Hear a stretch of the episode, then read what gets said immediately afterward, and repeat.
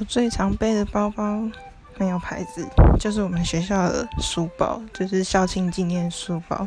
但其实我觉得它还蛮好用的啦，因为它就是一般的后背包啊，然后黑色的，只是有一个学校的英文缩写的那个吊牌在那边，所以基本上我觉得还是可以用啊。它是皮的，就是对，然后我觉得还蛮好用的。那后背包的话，我还有另外一个是补习的，是 outdoor，然后上面有拉拉熊，那是我爸去日本的时候，好像是他的。